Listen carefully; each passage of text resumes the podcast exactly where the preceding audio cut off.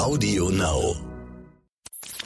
Sie fühlte sich mit der Situation zu wenig Geld, zwei pubertierende Kinder, Schulden aus dem Haus völlig überfordert. Zwei Jahre später kam sie und sagte, das fängt jetzt wieder an. Ich selbst hatte den Eindruck, dass sie anders war als damals. Die MTAs und auch der zuständige Radiologe waren erschrocken über das Bild, was sie gesehen hatten. Ein schneller Tod kann möglicherweise dann entstehen.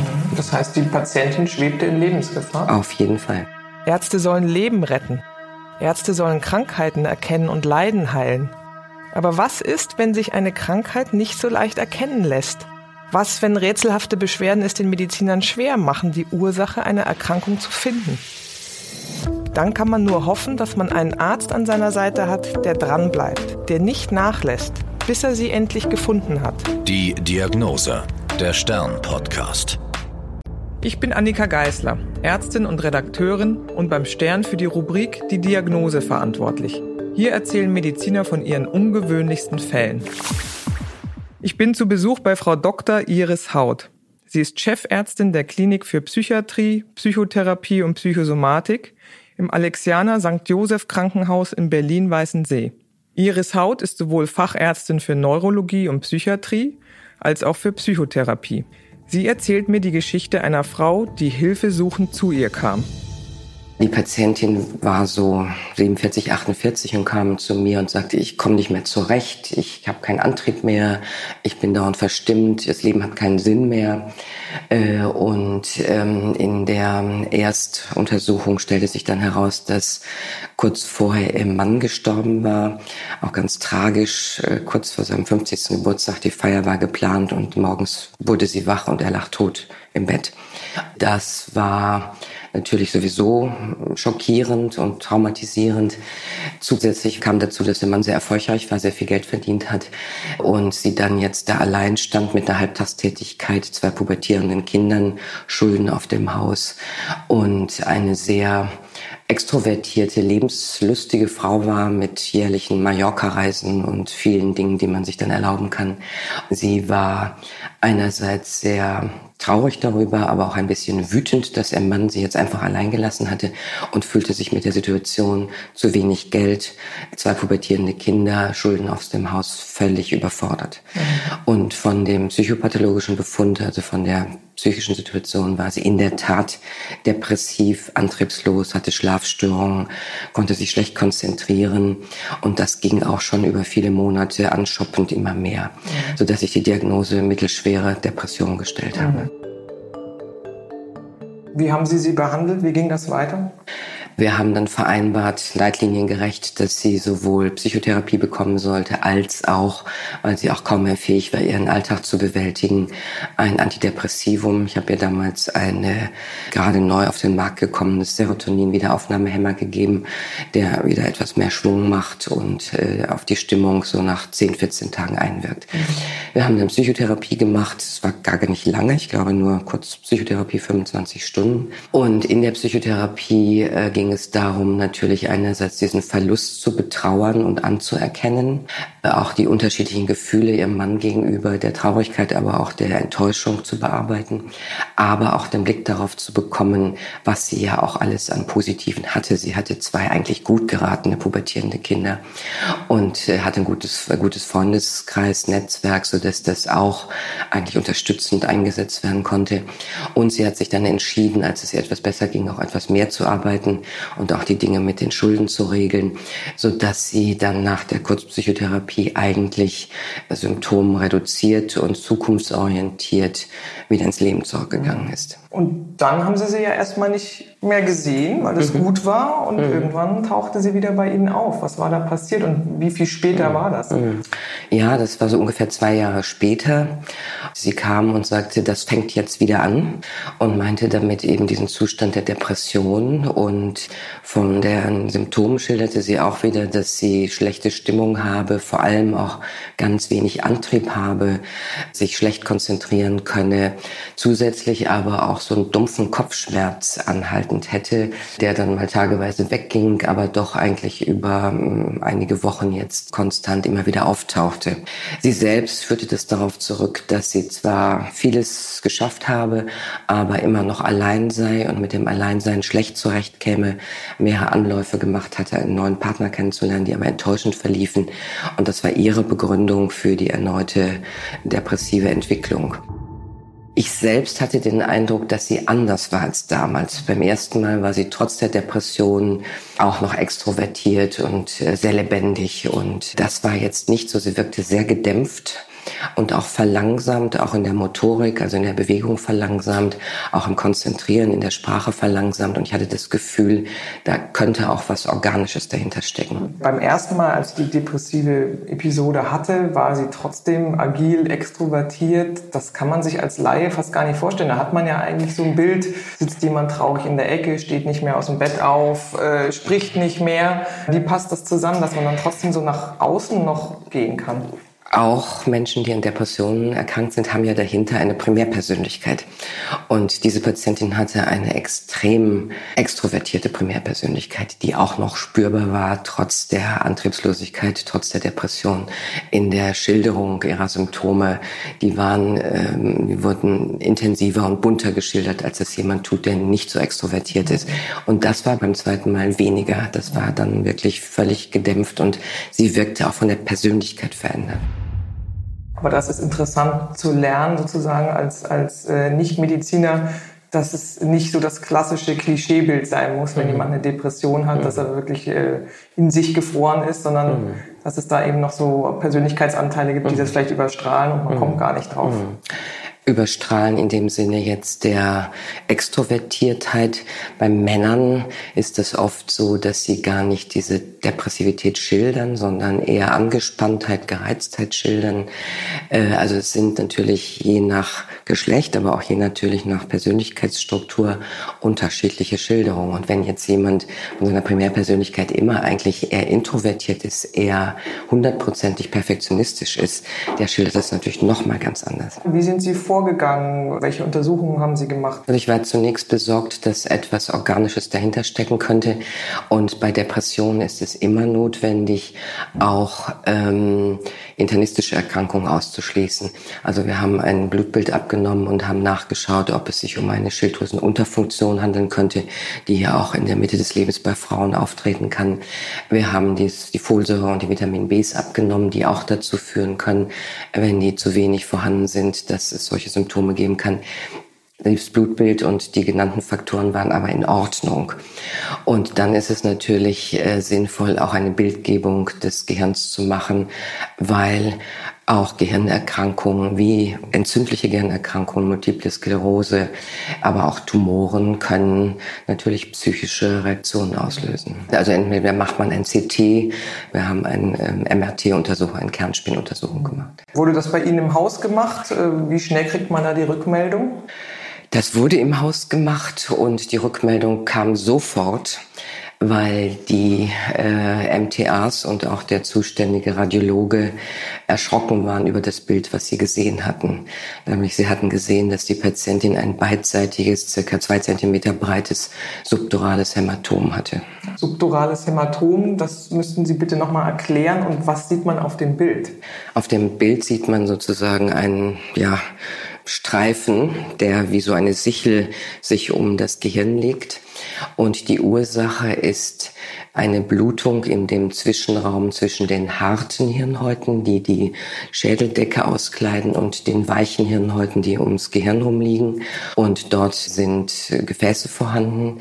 Und wenn dort Gefäße verletzt werden, bluten die so langsam sickend in diesen Raum ein und füllen den aus. Sie haben sehr schnell die Rückmeldung gekriegt, sofort, weil die Radiologen erschrocken waren. Was ist das für ein Krankheitsbild? Was muss man tun? Dieses schon sehr breite subdurale Hämatom auch beidseits führt dann dazu, dass das Gehirn von beiden Seiten Druck ausgesetzt wird. Und da der Schädel ja fest ist, weicht der Druck nach unten hin in die Öffnung des Gehirns Richtung Wirbelsäule aus. Und wenn das weiter sich entwickelt, drückt sozusagen das Gehirn in diese Öffnung Richtung Wirbelsäule, wird dort eingeklemmt. Damit wird das Atemzentrum beschädigt und ein schneller Tod kann möglicherweise dann entstehen. Das heißt, die Patientin schwebte in Lebensgefahr? Auf jeden Fall. Mhm. Sie mussten sofort handeln. Was macht man als nächstes? Wir haben sofort Kontakt mit der nächsten neurochirurgischen Abteilung aufgenommen.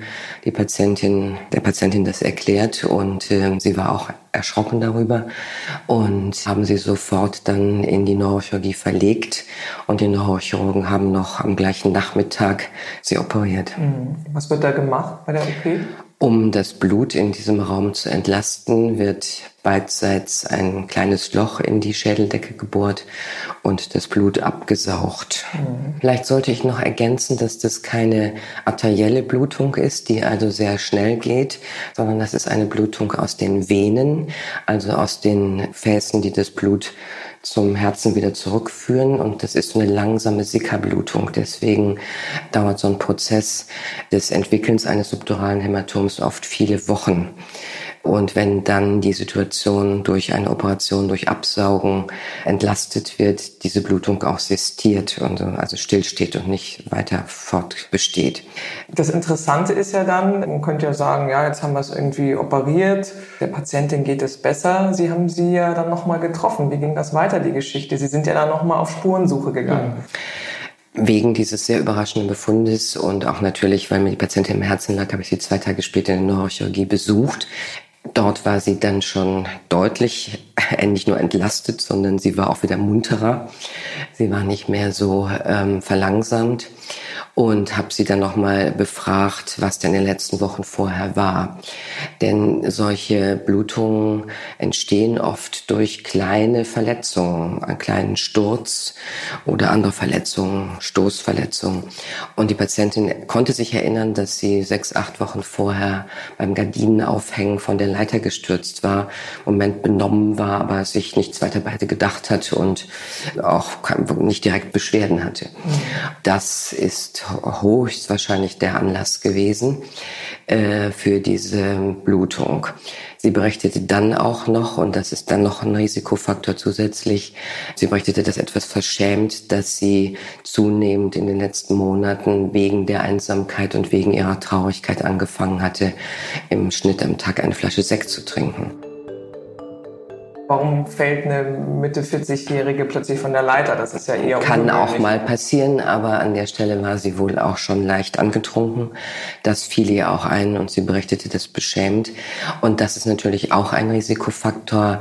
Ein Alkoholmissbrauch oder eine Alkoholabhängigkeit führt ja auch zu Veränderungen des, äh, der Blutgerinnung und das macht natürlich auch nochmal ein Risikofaktor bei so einem Sturz, dass da die Venen verletzt werden und es zu einer Blutung kommt. Das heißt, das ganze auslösende Ereignis war schon sechs bis acht Wochen her. Das genau. ist ja ein sehr, sehr langer Zeitraum. Mhm. Wenn man sich das im Nachhinein vorstellt, äh, im Gehirn sickert da eine mhm. Blutung, man weiß nichts davon. Mhm. Ähm, das ist irgendwie ein unheimliches oder dramatisches mhm. Bild. Mhm. Wie ging es denn der Frau somatisch erstmal weiter, also körperlich? Sie war operiert worden. Mhm. Wie schnell ging es ihr besser und wie war der Verlauf? Also sie war nur einige Tage, eine Woche in der Neurochirurgie und dann war es wichtig, dass sie ja sich wieder erholt und auch sagen wir mal die äh, Symptome sich richtig zurückbilden und sie ist dann noch mal einige Wochen in eine Frühreha gegangen, hat sich danach wieder gemeldet, äh, weil ich auch mit ihr besprochen hatte in dem Gespräch in der Neurochirurgie, dass dass sie unbedingt was gegen ihren Alkoholmissbrauch, fragliche Alkoholabhängigkeit was tun muss, sich dann bei uns wieder gemeldet und ist nochmal zum Alkoholentzug und danach auch zur Alkoholentwöhnung in unserer Klinik gekommen. Mhm. Aber schon bei der Aufnahme war sie eigentlich symptomfrei die Depression war weg, die Antriebslosigkeit war weg. Es ging dann äh, um die Behandlung der Abhängigkeitserkrankung. Wie lange hat das gedauert? Da war sie richtig stationär bei Ihnen? Das war drei Monate. Mhm. Und mhm. hat auch geklappt. Hat geklappt.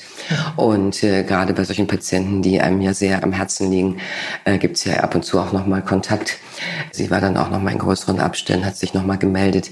Es ging ihr dann wirklich gut und diese doch sehr existenziell bedrohliche Situation hatte auch nochmal dazu geführt, dass sie ihr Leben deutlich besser zu schätzen wusste und hat sie auch nochmal motiviert, auch auf Partnersuche zu gehen. Und sie hat dann auch ein paar Monate später einen sehr liebevollen Partner kennengelernt, mit dem sie auch jetzt zusammenlebt. Auch toll und vielleicht auch ein bisschen erstaunlich, wenn ich das so höre, dass sie dann, als sie sie da besucht haben in der Neurochirurgie, dass sie sich dann so doch noch mal weiter geöffnet hat. Wahrscheinlich, weil sie sich ja die zwei Jahre zuvor mhm. kennengelernt hatten und auch sehr mhm. intensiv, dass man dann sagt, oh, ich bin von der Leiter gefallen, aber es war nicht einfach nur so ein Versehen, sondern äh, ich habe zu viel Sekt getrunken. Also das war ja ein großes Glück, dass sie dann noch weiter von ihm betreut werden konnte. Ich glaube, die Grundlage dafür ist, dass einerseits in der Psychotherapie es ganz wichtig ist, dass man wirklich eine vertrauensvolle Beziehung aufbaut. Das ist beim ersten Mal gelungen. Das war auch der Grund, dass sie dann, als das wieder mit den Symptomen anfing, direkt auch sehr rechtzeitig zu mir gekommen ist, was im Verlauf natürlich auch ein Glück war, dass sie rechtzeitig gekommen ist. Und das Zweite ist diese für sie auch existenziell bedrohliche Situation. Ich könnte bald sterben, wenn ich jetzt nicht operiert werde. Sie auch noch mal sehr offen gemacht hatte. Der Fall ist ja schon länger her. Trotzdem ist der immer noch präsent und Sie haben den im Kopf. Erzählen Sie den weiter? Geben Sie den an junge Kollegen weiter? Auf jeden Fall mache ich das, weil mich das sehr beeindruckt hat. Die Botschaft ist, ich bin ja sowohl Fachärztin für Neurologie und Psychiatrie als auch Fachärztin für Psychotherapie und für mich ist es ganz wichtig, eben in der Behandlung immer Körper und psychische Beschwerden gemeinsam zu sehen und nicht nur zu fokussieren, jemand ist depressiv, das ist eine Depression, sondern auch zu sehen, da können sowohl internistische körperliche Erkrankungen als auch Gehirnerkrankungen dahinter stecken und immer auch zunächst eine Diagnostik zu machen, die körperliche Erkrankungen ausschließt. Mhm. Und das ist eine Botschaft auch an die jungen Kollegen, nicht nur die vorgetragenen psychischen Symptome zu sehen, sondern auch die, den Körper dahinter mhm. und diesen Zusammenhang zwischen Körper und Seele immer im Blick zu haben. Die Psyche ist ja zum Glück mehr in den Fokus gerückt, als das mhm. früher der Fall war. Aber es kann ja auch sozusagen auch auf die andere Seite mhm. kippen, wenn die Frau jetzt nur mhm. äh, Psychotherapie gemacht hätte oder weiter Psychotherapie versucht hätte, um diese zweiten auftretenden depressiven, vermeintlich depressiven Episoden zu bekämpfen, hätte das ja ganz anders ausgehen können. Hätte sie sterben können, ja. Mhm. Andererseits, wenn jetzt Patienten oder Betroffene das hören, die depressiv sind oder depressive Phasen kennen, kriegt ja jetzt nicht jeder automatisch ein MRT oder ein CT, um mal zu gucken, was im Kopf los ist. Oder wie, wie findet man die Balance da? Die Grundlage ist eine ausführliche Anamnese, also eine ausführliche Vorgeschichte zu erheben mit den körperlichen Erkrankungen und vor jeder beginnenden Psychotherapie sollte zumindest eine Grunduntersuchung des Blutbildes gemacht werden. Und die internistischen Dinge, auch Medikamente, können zum Beispiel Depressionen auslösen, Blutdruckmedikamente. Also auch diese Informationen sollten gesammelt werden, bevor man dann endgültig zu einer Diagnose einer Depression kommt. Wie oft ist das in Ihrem Arbeitsleben aufgetreten, dass Sie so einen ähnlichen Fall, wo ein subdurales Hämatom im Hintergrund war, gefunden haben? Also wir haben hier in der Klinik pro Jahr über 4000 stationäre, teilstationäre Patienten und machen überall natürlich diese organische Diagnostik zunächst. Und das sind vielleicht fünf bis zehn Prozent, wo es nicht so dramatisch verläuft wie jetzt bei dieser Patientin, aber wo auch internistische, neurologische Erkrankungen mit eine Rolle spielen. Das war die Diagnose. Ich bin Annika Geißler. Bleiben Sie gesund. Bis zum nächsten Mal. Die Diagnose. Der Stern-Podcast. Alle zwei Wochen neu auf AudioNow und stern.de. Audio Now.